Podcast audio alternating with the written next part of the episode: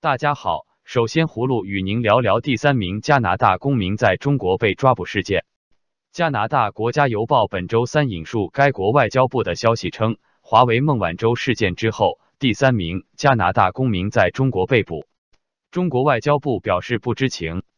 继前外交官员康明凯和企业家斯帕沃在中国以危害国家安全罪被逮捕之后，加拿大方面宣称其第三名公民日前在华被捕。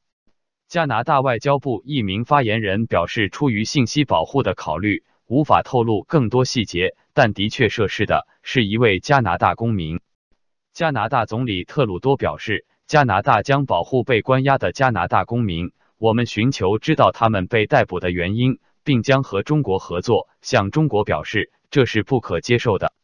中国外交部发言人华春莹在本周三的例行记者会上，对加拿大方面所宣布的其第三名公民在华被捕的消息表示不知情。胡卢认为，这是中国政府对孟晚舟事件的报复。中国的行为不仅不可能帮助孟晚舟，相反严重损害中国的对外开放形象。习近平领导下的中国越来越像朝鲜了。接着，葫芦再与您聊聊美联储周三举决定加息二十五个基点至百分之二点二五到百分之二点五零的事。据法新社消息，美联储不顾特朗普警告。宣布加息。美联储主席鲍威尔称，美联储利率决定是独立的，不受任何政策左右。这是美联储今年第四次加息，也是二零一五年十二月美联储开启本轮紧缩周期以来的第九次加息。美联储此举可能会激怒白宫。美国总统特朗普此前再三警告美联储官员不要再犯错误。特朗普今年内曾多次批评美联储的升息举措。称此举削弱了他提振经济的努力。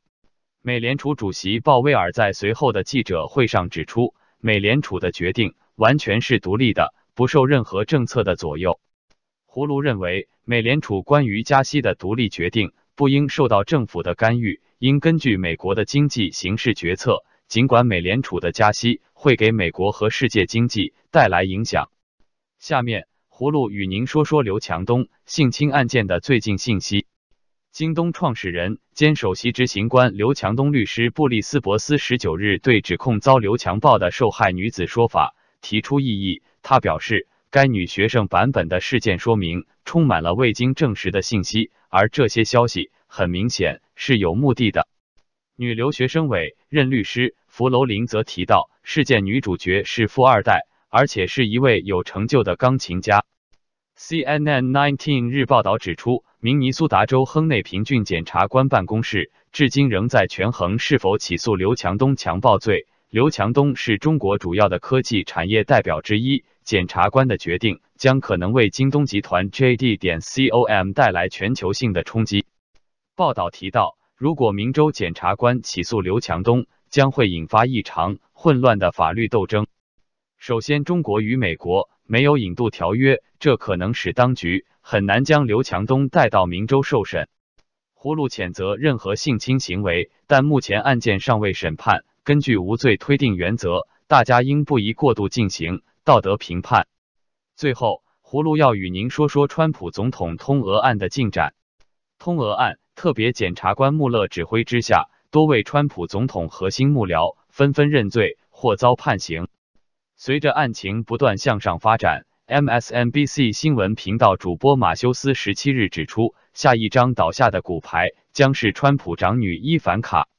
川普长子小唐纳，身为父亲的川普，为了保护儿女，可能与穆勒私下磋商辞去总统一职。川普前任私人律师科恩触犯选举现金法，日前遭联邦法院判处三年有期徒刑。